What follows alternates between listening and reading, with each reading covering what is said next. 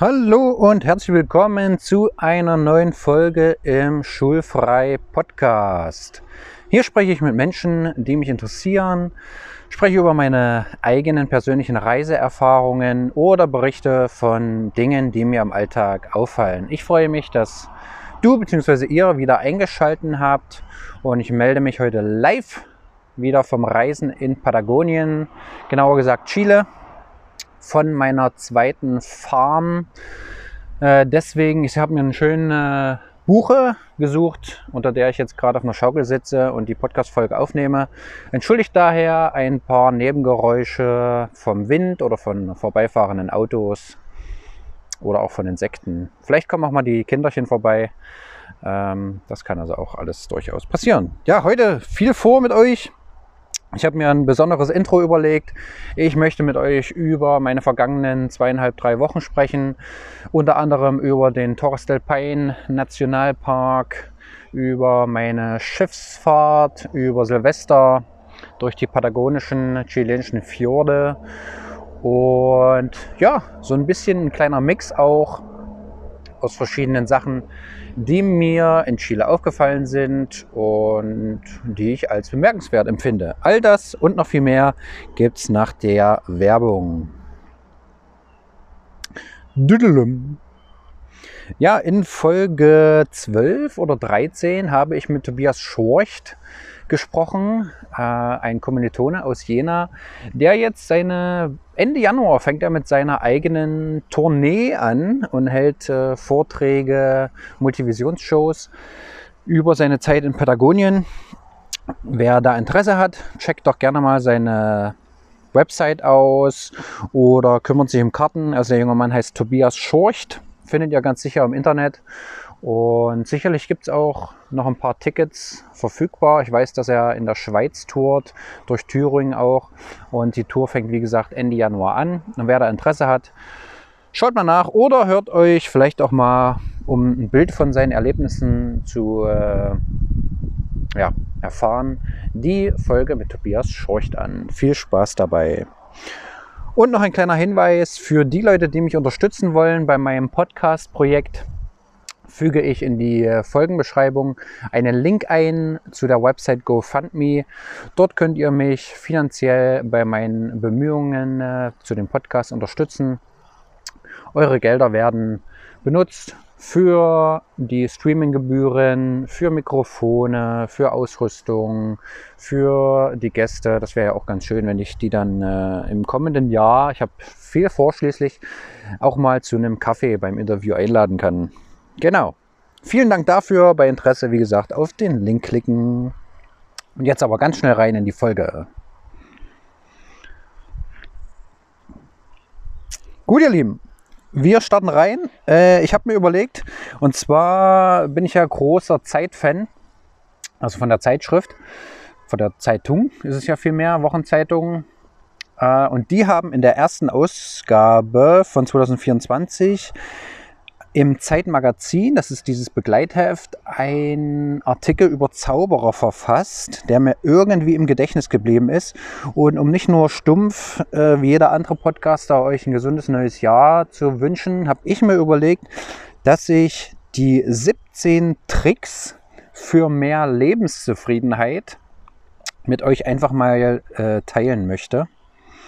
Und das werde ich jetzt kommentarlos machen. Ich werde einfach die 17 Tricks vorlesen und für mich war auf jeden Fall vieles dabei als Inspirationsquelle oder um mal drüber nachzudenken.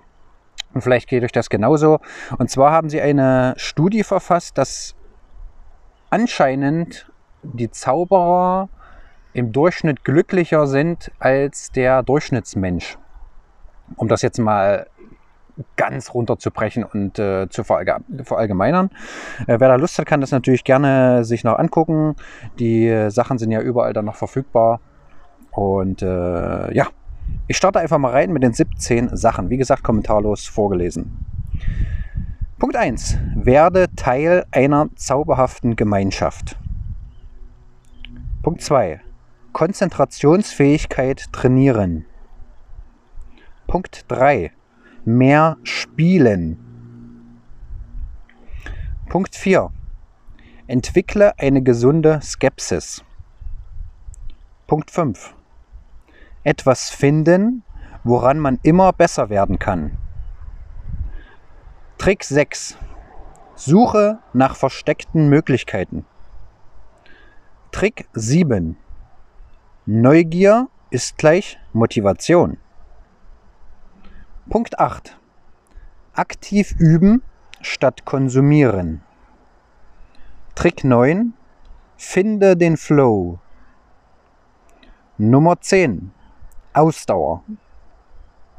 Trick 11. Finde einen Mentor. Trick 12. Bewahre einen Kindheitstraum. Nummer 13. Überraschungseffekte nutzen. Nummer 14. Bleibe realistisch. 15. Freude bereiten mit einfachen Mitteln. Die 16. Finde einen Lebensinhalt. Und die 17 zum Schluss.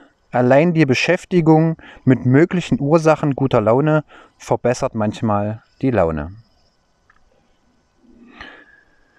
Ja, vielleicht kann der ein oder andere davon etwas mitnehmen, mal drüber nachdenken oder anderweitig euer, euer Leben bereichern. Wer, es gibt natürlich zu jedem Punkt auch noch so ein, ein paar, ein bisschen Text, was das Ganze noch in Zusammenhalt, äh, Zusammenhang bringt. Ähm, aber das würde jetzt hier absolut den Rahmen sprengen. Wer da Lust hat, wie gesagt, äh, ist im Zeitmagazin von Zeitausgabe 1.24 zu finden. Viel Spaß dabei und gerne ähm, nutze ich die Möglichkeit gleich mal, um darauf hinzuweisen, dass ihr mir Feedback schicken könnt, entweder über die angegebene E-Mail-Adresse, die packe ich wie immer auch in die Folgenbeschreibung, oder ihr könnt einfach auf das Sternesystem bei Spotify oder Apple klicken. Da ist, müsst ihr einfach nur klicken, müsst gar nichts dazu schreiben. Da würde ich mich freuen. Ähm, oder ihr meldet euch einfach bei mir persönlich und gebt mir Feedback. Genau, so und jetzt möchte ich natürlich auf meine Reisezeit in Chile zurückkommen. Wir schließen uns chronologisch an meine Zeit in Argentinien an. Ich habe mir in der letzten Folge von meiner Reise durch Argentinien berichtet, habe den Huemul-Track gemacht mit meinen drei amerikanischen Freunden und bin dann letztendlich wieder Richtung Puerto Natales nach Chile zurückgereist, um das nominelle Highlight von Chile zu bereisen, nämlich den Torres del Paine Nationalpark. Ich habe das so formuliert in meinem Instagram-Post, dass dieser Park sicherlich unter den Top 3 Sehenswürdigkeiten von Südamerika ist, hinter sicherlich Machu Picchu und der Christusstatue in Rio. Äh, auch bei längerem drüber nachdenken sind mir jetzt nicht wirklich bessere oder größere Sehenswürdigkeiten eingefallen. Deswegen würde ich da auf jeden Fall äh, bei bleiben bei dem Statement. Und zumal ist mir ja aufgefallen, dass das jetzt sozusagen dann das größte natürliche Highlight ist, also nicht menschengemachte Highlight von Südamerika. Ja, darauf hatte ich mich äh, sehr dolle gefreut. Eigentlich, bevor ich nach Chile gekommen bin, meine Freunde, von denen ich auch schon oftmals jetzt hier im Podcast berichtet habe, bei denen ich eine Woche in Santiago gelebt habe, die hatten mir allerdings so ein bisschen die Freude zum äh, Torres del Paine Nationalpark genommen, indem sie gesagt haben, ah ja, keine Chance, man äh, kann da Tageswanderungen machen, aber wenn man einen von den zwei berühmten Wanderwegen machen möchte, ergo äh, W-Track oder O-Track, der also über mehrere Tage geht, dann muss man das mindestens sechs Monate im Voraus, wenn nicht mehr, reservieren, weil die Campingplätze und die äh, Refugios natürlich ähm, eine gewisse Kapazität nicht überschreiten könnten. Und der Park hat wohl zwischen 200.000 und 300.000 Besuchern im Jahr. Und äh, man kann sich natürlich vorstellen, dass die meisten davon im südamerikanischen Sommer, also zwischen Dezember und Februar, genau also äh, meine Reisezeit, fallen wird. Ja, äh, mit dem Wissen äh, war meine Vorfreude ein bisschen gedämpft, gerade auch äh, im Hinblick darauf, dass ich ja in dem Huemul-Track in Argentinien so eine unfassbar schöne Zeit hatte und mich da um nichts kümmern musste. Kein Campingplatz reservieren, keine nervige Anreise mit Bus, sondern direkt losstarten von der Stadt. Und das war eben im äh, Torres del Paine Nationalpark ein bisschen anders. Man kann da mit einem eigenen Auto hinfahren, bezahlt dann eine äh, ja, Nutzungsgebühr von dem Nationalpark. Die meisten Leute kommen aber nach Puerto Natales. Das ist so eine Kleinstadt, 50, 60.000 Einwohner schätze ich mal schlafen dann da und machen dann, wie gesagt, entweder Tagesausflüge mit dem Bus oder fahren dann halt mit dem Bus dahin, machen die eine von den zwei Wanderungen und fahren dann eben wieder zurück. Man muss aber dazu sagen, dass die Bustour von Puerto Natales zum Torres del Paine Nationalpark auch schon mal eine Stunde 40 dauert. So, und man musste vorher sich so ein Nutzungsticket im Internet ziehen für drei Tage. Das hat 35 US-Dollar gekostet. So, man muss, man ist dann quasi ja, 50 Leute im großen Reisebus dahin. Am Eingang von dem Park alle raus, alle in eine äh, Schlange stellen. und da standen da zwei Frauen und haben diesen QR-Code, den man dafür äh, gekriegt hat, wenn man es bezahlt hat. Haben die das abgescannt und das war es dann auch. Ja, und ich hatte persönlich nichts weiter gebucht, bin aber natürlich mit Zelt, Isomatte, Campingzeug, äh, ich hatte auch äh, Essen mir eingekauft, bin dann da los. Und mir wurde auch noch gesagt, ja, vielleicht wirst du dann gefragt, wo du, schla wo du schläfst. Und dann musst du lügen vielleicht, dass du da halt irgendwie reinkommst. Und ja, jedenfalls, äh, keiner hat irgendwas gemacht. Die haben dann nur ihren mit diesem Scanner da meinen QR-Code gescannt und dann durfte ich halt in den Park rein und habe letztendlich den W-Track gemacht. Ja, also komplett ohne Organisation, nichts reserviert, wie gesagt. Bin ich dann äh, angekommen dort, bin äh, noch mit der Fähre übergesetzt über so einen See. Und äh, ja, der Weg heißt halt W-Track weil äh, weil der Wanderweg entsprechend einer W-Form ist. Das heißt also, man läuft diesen linken Flügel hoch und runter. Äh, dann habe ich da geschlafen, dann bin ich in der Mitte hoch und runter, habe da geschlafen und dann den rechten Flügel hoch und runter und dann mit dem Bus wieder zurück. Also es war eine, der letzte Tag war natürlich entsprechend lang, äh, aber dadurch nur eine Dreitagestrip für den W-Track. Ähm, mit dem absoluten Highlight natürlich ist der rechte Flügel, muss man ganz klar sagen. Äh, das ist also so für alle, die, die einen Tagesausflug zum Torres del Paine machen. Die werden also mit dem Bus, Bus dahin gekarrt, steigen aus, laufen dieses, diesen rechten Teil des Wees hoch, machen da die Bilder von den, von den Türmen und der Lagune davor, uh, trinken vielleicht noch einen Kaffee da in dem Refugio, deswegen ist es war da besonders überteuert im Nationalpark und laufen dann wieder zurück und werden mit dem Bus abgeholt und sind dann abends um neun oder so wieder zurück im Hotel in Puerto Natales. Deswegen war es da auf dem rechten Flügel besonders voll. Ähm, aber wie gesagt, das war ja bei mir dann auch der dritte Tag. Äh, vorher habe ich dann übergesetzt mit der Fähre, habe dabei eine Schwedin kennengelernt, die das erste Mal tatsächlich so eine Wanderreise mit Zelt, äh, Isomatte etc., Schlafsack gemacht hat. Äh, entsprechend auch ein bisschen aufgeregt war. Ähm, mit der bin ich so lose zusammengewandert, die drei Tage, ohne dass wir uns jetzt immer direkt abgesprochen hätten. Aber äh, wir haben dann immer nebeneinander in unserem Zelt geschlafen, haben uns unterwegs immer mal getroffen, Fotos voneinander gemacht. Das ist ja dann auch immer eine schöne Sache. Äh, haben ein bisschen erzählt, aber wir sind auch jeder für uns gelaufen, Podcast gehört äh, und uns auch überhaupt nicht unterhalten. Ne? So immer so im Abstand von 50 bis 100 Meter. Dann haben wir mal gewartet, zusammen Pause gemacht. Also es war alles total entspannt. Und meistens, also an Tag 1 war es zum Beispiel auch so windig, dass man sich überhaupt nicht unterhalten konnte. Also ich hätte mich gerne, weil wir hatten uns quasi eine halbe Stunde vorher erst kennengelernt und ich hätte gerne mit ihr gesprochen, was sie so macht etc. Aber es war einfach zu windig. äh, von daher war das nicht so richtig möglich, aber nicht so schlimm. Äh, man kann insgesamt auch sagen, dass ich Glück hatte wieder im Torres del Paine. Ich hatte keinen Regen dort. Äh, es war sonnig größtenteils, immer mal eine Wolke. Äh, an Tag 1 entsprechend windig, wie gesagt. Aber die anderen beiden Tage bombastisches Wetter. Völlig, völlig in Ordnung. Aber ich hatte auch lange Sachen mit. Auch Pullover, äh, Wind- und Regenjacke und auch meine Wintermütze hatte ich entsprechend auch immer mal auf. Also auch trotz dessen, dass da Sommer ist, heißt das nicht, dass da 20 Grad plus sind. Also ich schätze mal, es waren immer so zwischen 10 und 20 Grad. Dass ihr da ungefähr eine Einschätzung habt. Ja. Genau, das war der Torres del Paine Nationalpark. Wie lautet mein Fazit zu dem Track? Also insgesamt kann ich absolut verstehen, warum dieser Park so eine große Anziehungskraft auf Touristen auswirkt. Hm. Diese Türme sind natürlich absolut piktoresk. Äh, man kann da eine wunderbare Zeit haben, man kann wilde Tiere sehen. Die Wanderwege sind im Großen und Ganzen gut ausgebaut. Es ist alles ersichtlich, wo muss ich langlaufen, alles äh, gut beschildert.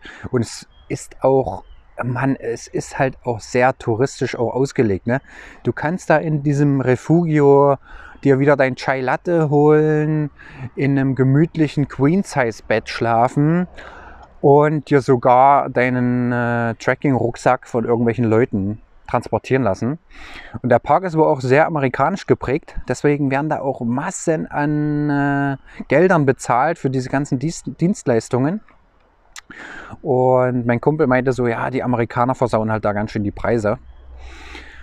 Von daher muss ich sagen, ja, total schön, total toll. Klare Empfehlung, das mal sich anzugucken. Und wie gesagt, auch ein schönes Foto für Instagram und so weiter. Ist ja auch ganz wichtig für die Generation Z. Von daher geht's, macht's und habt Spaß. Aber man muss auch ganz klar sagen, diese Masse an Leuten mindert halt auch so ein bisschen das Erlebnis einfach. Ne? Ähm, klar, von meinem Punkt her, es ist ja blöd jetzt zu sagen, ja, die Touristen, die Wanderer, es sind zu viele. Ich bin ja selber einer davon. Von daher schneide ich mich ja da auch so ein bisschen ins eigene Fleisch. Aber irgendwie fühlt es sich für mich auch anders an, weil ich mir äh, dieses Highlight dann am Ende so ein bisschen auch verdient habe. Ne? Ich habe da gezeltet, ich habe mir in shitty Küchen da meinen Couscous äh, mit einer Thunfischdose zubereitet und nicht wie äh, wie Robbie Williams im Nebenzimmer im Queen-Size-Bett und sich die, das Drei-Gänge-Menü vorgesetzt äh, lassen hat. Ja, weiß ich nicht, und da für einen Tag hinkommt, äh, sich das anguckt, zwei Bilder schießt und dann wieder abhaut. Das fühlt sich irgendwie nicht so richtig an, aber so ist es nun mal, so läuft die Welt. Und im Gegensatz oder wenn man den Huemul-Track, ne, das waren ja vier Tage, drei Nächte in Argentinien und äh, Torres del Paine W-Track miteinander vergleicht, da muss man halt wirklich sagen, dann hat der Everest-Effekt, wie ich ihn gerne nenne, sowas von hart zugeschlagen und eben auch das Erlebnis insofern vermindert, als dass da halt auf dem Waymo-Track waren wir halt zwölf Leute ne? und auf dem W-Track Torres del Paine waren es halt mehrere tausend, so, die ich da pro Tag gesehen habe.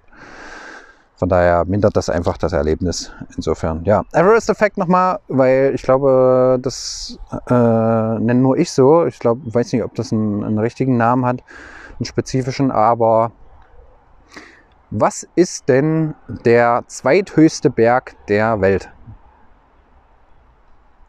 Ich nehme an, dass 80 Prozent der Leute, die hier zuhören, nicht wissen, wie der zweithöchste Berg der Welt heißt. Und das finde ich halt absolut komisch. Und deswegen nenne ich das immer Everest-Effekt, wenn sich alles auf eine Sache konzentriert, die halt hervorsticht durch Instagram-Bilder, durch Google-Bewertungen, durch Mundpropaganda.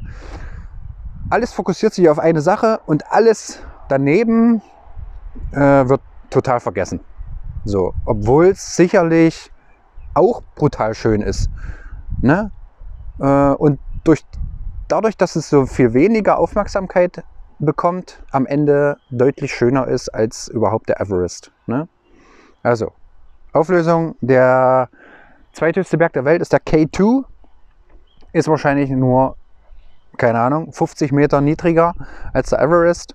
Ähm, und hat, keine Ahnung, ich schätze mal, na, also wenn wenn dies nur 50 Prozent weniger Leute sind, die den K2 besteigen als ein Everest, äh, dann würde es, würde es mich überraschen. Also ich würde fast sagen, dass es noch viel mehr sind. Jetzt mal ungeachtet der Schwierigkeit. Okay, kann, kann sein, dass der Everest technisch leichter ist und durch diese ganzen Wege schon und so weiter. Aber ihr wisst, was ich meine. Ich hoffe, ich konnte das jetzt halbwegs äh, verständlich rüberbringen, was ich mit Everest-Effekt meine. Ne? Und genauso ist es eben beim Taurus Alpine. Weltberühmt das Ding alles und jeder pilgert dahin, will da sein Bild machen und Wemul Track kennt keine Sau, macht kaum jemand und du musst noch zwei Flüsse überqueren mit einem äh, Klettergurt. Äh, von daher auf einer Zipline äh, und daher total unbekannt. Äh, vielleicht auch ein Stück weit, naja, nicht gefährlich, aber ja, halt nicht so leicht zu erreichen mit Bus und kurzer Wanderung, so wie der Taurus del Paine da. Genau, soviel zum Everest-Effekt und dem Torres del Paine. Nichtsdestotrotz, also ich möchte es auf keinen Fall schmälern. Es ist natürlich absolut wunderbar, das zu sehen. Es ist mir nochmal wieder aufgefallen, äh, wie sehr sich doch alles und jeder auf so einzel, einzelne Sachen fokussiert. That's the way it works, probably. Naja, ja, für mich ging es da weiter. Nach dem Torres del Paine Nationalpark stand eines meiner absoluten Highlights, würde ich mal sagen, auf dem Programm. Ich hatte mich nämlich dazu entschieden, über Silvester eine Bootstour zu machen. Ja! Und zwar hatten meine Kumpels aus Santiago mir gesagt, dass man äh, den Süden Patagoniens mit Stil wieder verlassen kann und mit einer Fähre äh, an vier Tagen wieder nach Norden reisen kann. Und zwar ging diese Fähre von Puerto Natales nach Puerto Montt. Das sind so 2200 Kilometer. Ja, die man, ja, ich, ja, wie beschreibe ich jetzt das Schiff? Also, es ist einfach nur eine Fähre, die unten eine große Lagerfläche hat für Trucks, äh, Container, Motorräder, etc. Oben zwei Decks mit, ja, ich sage jetzt mal einer Kantine natürlich zum Essen und einem Aufenthaltsraum, ja, wo so ein kleines Café drin war. Dann vorne am Bug hm, so eine große Freifläche, wo man schön spazieren konnte, sage ich mal, und natürlich die Aussicht genießen konnte.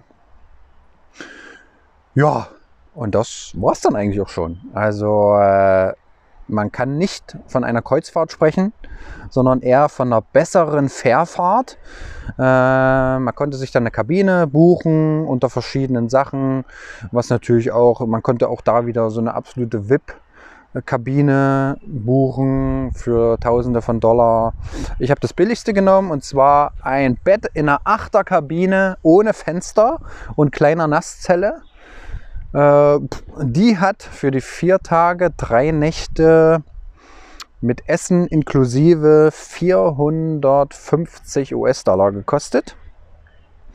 Ähm, wie gesagt, alles Essen inklusive. Es gab da so eine Getränketheke, wo es immer Säfte, Wasser, Kaffee und Tee gab. Aber das, äh, der springende Punkt war nämlich, dass es da kein Wi-Fi gab auf der Fähre und auch kein Alkohol. Und das fand ich total toll. Äh, es wurde auch nicht angelegt, außer einmal kurz, um aufzutanken oder äh, irgendwelche Güter äh, zu verladen. Aber jedenfalls nicht, um dass wir da raus konnten und uns was angucken. Also es war überhaupt nicht so. Wir sind da die ganze Zeit auf dem Schiff geblieben. Und ich hatte enormes Glück. Wir, ich hatte nämlich so ein bisschen darauf spekuliert, dass vielleicht über Silvester nicht ganz so viele Leute auf der Fähre sind. Und genau so war es eben auch. Ähm, ich glaube, das Schiff ist für 220 Passagiere ausgelegt und wir waren einfach nur 50.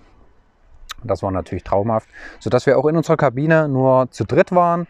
Zwei junge Kerls, einer aus der Schweiz, aus Luzern, der Dominik, und ein Franzose, oh, noch keine zwei Wochen her und ich habe den Namen vergessen. Naja, egal. Jedenfalls auch ein cooler Dude. Wir haben uns gut verstanden und waren, wie gesagt, in dieser Achterkabine nur zu dritt. Das hat das Ganze natürlich extrem entspannt gemacht. Es war kein Schnarcher dabei. Äh, jeder hatte da so eine Zweier, Zweierbett für sich. Äh, man konnte auch die Vorhänge dann zuziehen vom Bett. Und ja, ich weiß auch nicht, irgendwie hat Schlafen auf dem Schiff irgendwas an sich, was ich total faszinierend finde. Also ich schlafe da sowas von gut. Ich finde dieses leichte Schaukeln total toll. Ich finde diese frische Meeresluft wahnsinnig erholend.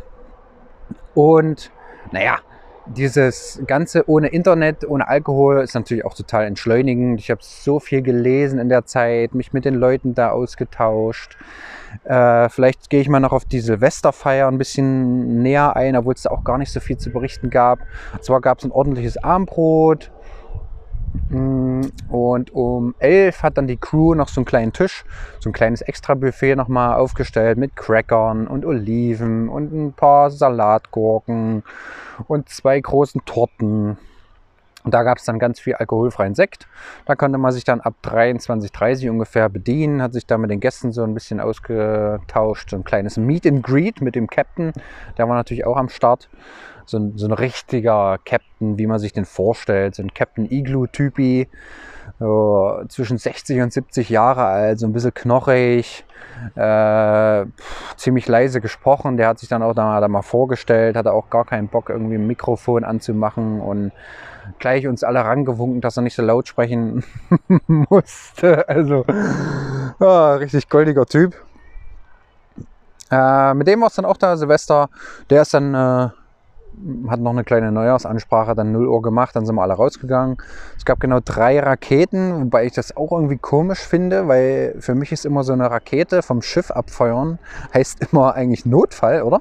Also so, zumindest seitdem ich Titanic geguckt habe und die da diese Notfallraketen in die Luft gefeuert haben, ähm, habe ich da so drüber nachgedacht, aber anscheinend äh, zählt das nicht für einen Silvesterabend. Jedenfalls haben sie da drei Raketen in die Luft gejagt und das war's dann. Es kam noch dazu, dass es so ordentlich geregnet hat, gerade in dem Moment, sodass man da eh nicht viel Lust hatte, großartig draußen zu sein. Da hat man noch äh, ein Stück Torte gegessen und sich kurz unterhalten. Und dann war ich auch 0.30 Uhr, glaube ich, im Bett und wieder, wie gesagt, vorzüglich geschlafen. Ja, und so vergingen diese vier Tage da sehr, sehr schnell, sage ich mal. Es gab so ein paar Highlights auf der Tour, die dann immer auf den äh, Flatscreens da ausgewiesen waren. Wir sind zum Beispiel, das ist mir noch in Erinnerung, an einem Schiffswrack vorbei, der Cotopaxi. Und zwar muss da vor 50 Jahren, glaube ich, ein Kapitän, der wusste, äh, dass es da einen großen Stein gibt, der hervorragt, weil da schon mal ein Schiff untergegangen ist ähm, der muss wohl dieses Schiff, die Cotopaxi, mit Absicht da drauf gesteuert haben, weil er irgendwelche Versicherungsgelder einheimsen wollte. Äh, Problem war nur, dass das nur bei Untergang hätten die Versicherungsgesellschaften äh, gezahlt oder irgendwie war das so ein bisschen verzwickt. Jedenfalls ist dieses Schiff einfach nur aufgelaufen und nicht untergegangen. Das heißt, das Schiff liegt jetzt einfach noch so, wie es vor 50 Jahren diesen Stein gerammt hat. hat. So liegt es jetzt noch da auf diesem Stein drauf und dient halt einfach für diese Fähre als äh, Highlight zwischendurch. Und das war auch wirklich das Highlight, wo alle Gäste draußen da auf dem Bug waren und Fotos gemacht haben. ähm, ja, und dann halt natürlich noch solche Sachen wie engste Passage auf der Tour, irgendwelche Leuchttürme rechts und links, Steuerbord, Steuerbord Backboard. Aber da war jetzt nichts äh, Spektakuläres mehr dabei. Ab und zu haben wir mal eine Robbe gesehen, ein paar Delfine. Äh, ein paar Leute vereinzelt haben gesagt, sie haben vorhin da einen Wal gesehen. Dann standen sie immer da mit ihren Ferngläsern und haben geguckt. Äh, ich habe da jetzt keinen Wal gesehen. Aber es gab natürlich auch noch schöne Sonnenuntergänge und es hat natürlich auch immer ordentlich gezogen. Also der Wind hat da gut durchgepfiffen auf der See. Und ein, den ersten Tag, ne, man fährt erstmal einen Tag lang so durch die Fjorde. Am zweiten Tag kommt man dann auf das offene Meer. Und da ging es natürlich dann auch ordentlich zur Sache, was Wellengang angeht. Äh, da wurde es dann so ein bisschen windig und regnerisch und die Wellen waren natürlich massiv und die Sachen sind von links nach rechts, von oben nach unten. Du musstest dein Essen festhalten, so. Ähm, es hat sich alles immer verzögert, so eigentlich war immer um sieben Essen. Es war aber zu doller Wellengang, deswegen hat sich das alles verzögert.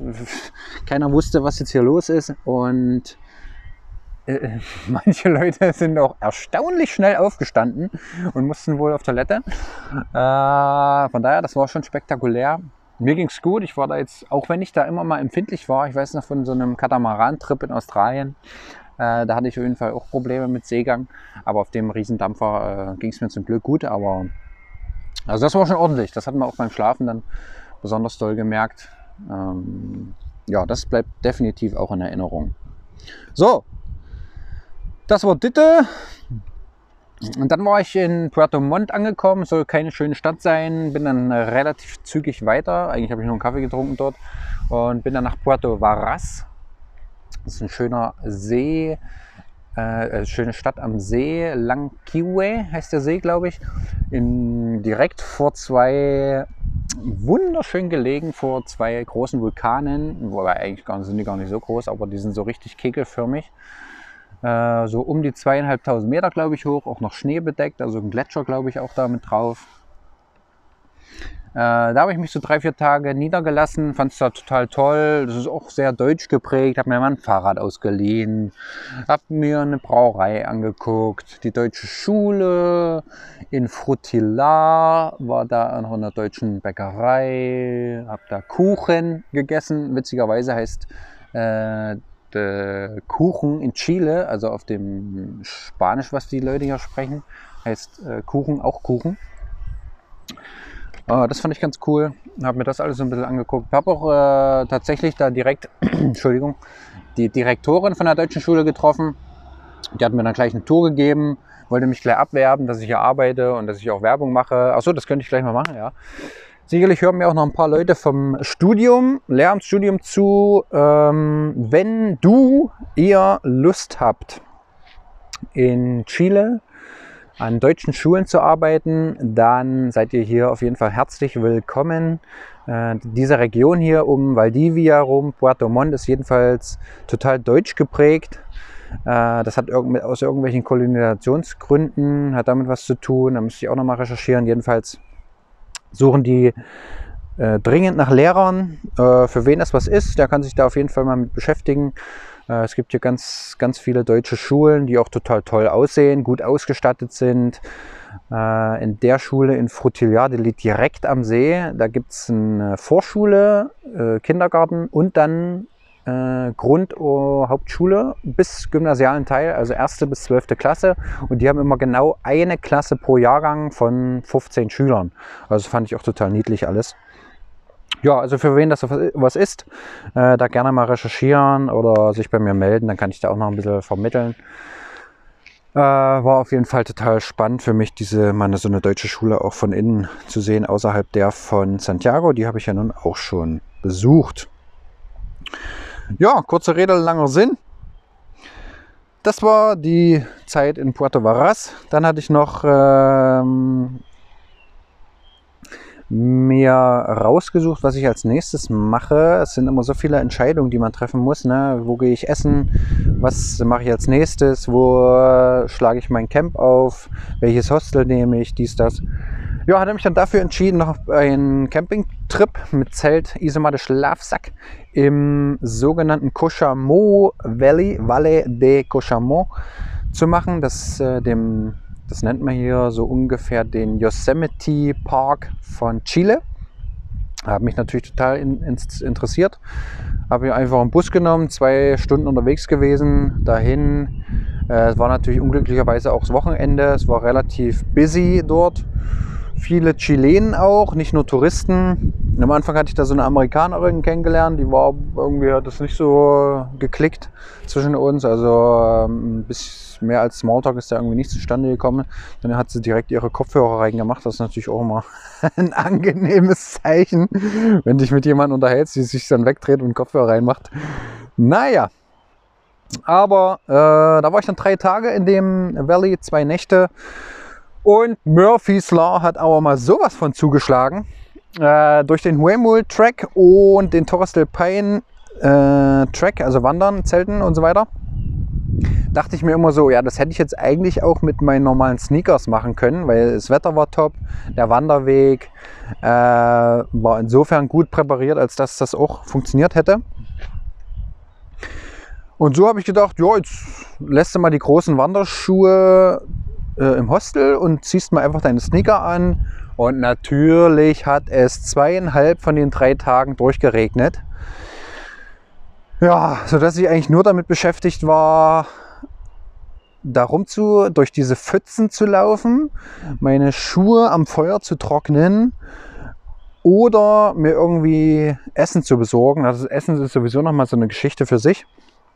Denn die Wanderungen dort waren nicht nur Wanderungen, sondern da wurden auch Pferde durchgeschickt. Also diese kleinen, ihr müsst euch vorstellen, verschiedene Campgrounds, Campingplätze mit solchen einfachen Hütten, die auch ein bisschen Essen verkauft haben. So, und da konnte man als Tourist oder Chilene sich ein Pferd buchen, das einen da durch diese Wanderwege geführt hat bis zum Campingplatz. Oder das Essen, was da halt verkauft wird, wird auch von diesen Pferden dann da reingebracht. So, was passiert aber, wenn solche Wanderwege, die links und rechts noch so eine, ja, wie so ein Deich sind, es regnet und diese Pferde werden da durchgetrieben. Richtig, es gibt einfach nur einen riesen Mix aus Wasser äh, und den Ausscheidungen der Pferde, sodass ich da mit meinen Sneakern komplett durch diese Sülze marschiert bin, drei Tage lang. Und ja, so entsprechend sahen also meine Schuhe aus und es hat äh, auch ein bisschen gemüffelt und war nicht das angenehmste der Welt. Und was mir auch noch so aufgefallen ist, welchen unglaublichen Nachteil Pferde mit sich bringen, weil auf dem Campingplatz haben natürlich dann diese, die Pferde, äh, ja, waren dann halt da, sind da immer rumgesprungen, waren total interessiert und alles. Aber das würde mich auch mal interessieren an alle Leute, die gerne reiten. Also ich finde es auch total tolles Hobby, da so ein Pferd zu haben, das zu streicheln und zu kämmen und zu füttern und reiten zu gehen und alles. Aber wie zum Geier macht ihr das mit den Pferdefliegen? Also das ist ja so penetrant, diese Teile, die, die stechen ja nicht, sondern die fressen dich ja wortwörtlich auf. Also die, die knabbern so ein richtiges Stück Haut von dir weg und das fühlt sich jedes Mal an wie so ein Blitzschlag. Äh, äh, der da greift. Also das habe ich als so unangenehm empfunden mit diesen Pferdefliegen, äh, dass ich gerne mal wissen würde, wie das Reiter machen, wie die das empfinden. Und selbst für Pferde, ich habe das mal beobachtet, die, die drehen auch komplett durch mit diesen Fliegen. Also sobald sich so eine Pferdefliege auf den Körper von so einem Pferd setzt, muss das mit seinem Kopf dahin oder sich schütteln oder mit dem Schwanz irgendwas machen, dass diese Pferdefliege da äh, weggeht. Ne? Also diese überdimensionalen Fliegen, äh, kleine Bitte, lasst bitte die Menschheit in Ruhe. Ihr heißt nicht umsonst so. Kümmert euch da um eure Pferde, aber ihr seid nicht für Menschen gemacht. Also, äh, ah, weg, weg. Naja, äh, das dazu. Und noch dazu kam, ich hatte nicht genug Essen mit. Äh, auch da habe ich so ein bisschen ein kleines Learning gehabt von meinen Tracks davor, dass ich pff, doch eigentlich, wenn ich will, we mit weniger Essen auskomme. Äh, und so 500 Gramm Reis reichen eigentlich für drei Tage, wenn du noch ein paar Haferflocken dabei hast und noch eine, eine, eine Dose Thunfisch so. Und ich hatte irgendwie den Tag vorher zu wenig gegessen, äh, war dann einen Tag wandern, ein paar Wasserfälle da begutachtet und einen Gletscher abends zurück und ich dachte, oh, jetzt habe ich noch ungefähr 300 Gramm Reis und eine Tütensuppe, die ich mir da reinmixe und noch ein äh, paar Kekse, weil ich da nur zwei oder so von gegessen habe, von so einer Oreo-Packung. Komme wieder, hatte das alles in so einer Schutzhütte, wo wir quasi den Tag vorher Feuer gemacht haben, platziert in so einem Plastikbeutel. Ja, komme da an, war das weg, frage rum ich war ja sicher, wer sollte hier so eine Tüte Reis klauen? Das macht ja keinen Sinn. Äh, und dann haben sie gesagt, ja, das haben die Pferde gegessen. Ist doch klar.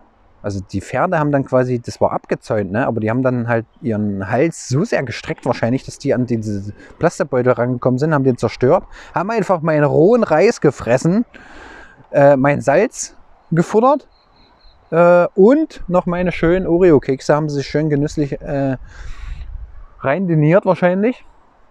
Ja, so dass ich dann äh, echt ohne Essen da stand. Und äh, glücklicherweise war ich da in einer Gruppe von ungefähr, ja, so einer fünf chilenischen Studenten, zwei, drei mh, hm, Bauarbeitern. Den habe ich so ein bisschen äh, kommuniziert oder versucht äh, mit meinen äh, Spanischbrocken da zurechtzukommen. Und die haben mir dann noch so ein bisschen Essen dagelassen, sodass ich da halbwegs überlebt habe. Aber mit einem dicken Hungerloch am nächsten Tag wieder da aus diesem Tal rausmarschiert bin. Äh, total angepisst, ob des, des Regens, äh, mit einem riesen dicken Müllbeutel, den ich mir da am Kiosk geholt habe, um diese ganzen nassen Sachen da einfach nur reinzutunken, damit nicht der ganze Rucksack noch von innen nass wird. Und äh, ja, so ist das Ganze da geendet. Und jetzt wollte ich eigentlich noch zwei, drei Sachen erzählen, die mir so äh, unterwegs aufgefallen sind, aber ich sehe schon wieder, dass ich hier äh, am Überziehen bin. Deswegen würde ich das Ganze einfach auf die nächsten Podcast-Episoden verschieben. Und würde das Ganze hiermit beenden. Vielen Dank auf jeden Fall wieder fürs Zuhören. Checkt gerne die Feedback-E-Mail-Adresse aus, auch für Gastvorschläge. Ich bin bald zurück in Deutschland.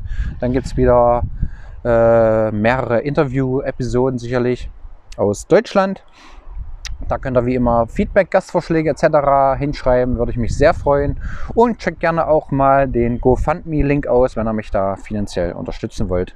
Würde ich mich natürlich auch sehr freuen. Zum Ende gibt es noch zwei Podcast-Episoden zum Weiterhören. Wenn ihr noch Bock habt auf eine neue Folge jetzt zum Wochenstart, dann empfehle ich euch die Folge von Kurt Krömer äh, Feelings heißt der Podcast, habe ich jetzt reingehört und da war Sebastian Fitzek zu Gast. Fand ich recht interessant, sehr unterhaltsam und auch überhaupt, ich habe noch nie ein Fitzek-Buch gelesen, weiß aber, dass er ja, wahrscheinlich der erfolgreichste deutsche Autor der Neuzeit ist. Von daher mh, hm, möge das vielleicht interessant sein für den einen oder anderen. Und da bin ich natürlich auch durch meine Zeitabonnements ein bisschen befangen, war die stellvertretende Chefredakteurin der Zeit, Sabine Rückert, bei Hotel Matze zu Gast. Auch ein total interessantes äh, Gespräch zustande gekommen, finde ich. Das auch gerne mal auschecken. Absolute Führungspersönlichkeit mit einem total tollen und interessanten Wohnkonzept. Äh, die wohnt nämlich in einer WG. Die wohnen zu fünft oder zu sechst in einem Haus bei Hamburg, äh, was als WG funktioniert. Äh, das fand ich auch, war eines absolut spannender Themen, die sie da behandelt haben. Und wenn ihr da Lust habt, hört da gerne mal rein. Und so verabschiede ich mich von euch. Vielen Dank fürs Zuhören. Das war's mit Schulfrei für heute. Und wir hören uns beim nächsten Mal. Da bin ich mir sicher. In diesem Sinne, schöne Woche und bis bald. Adios.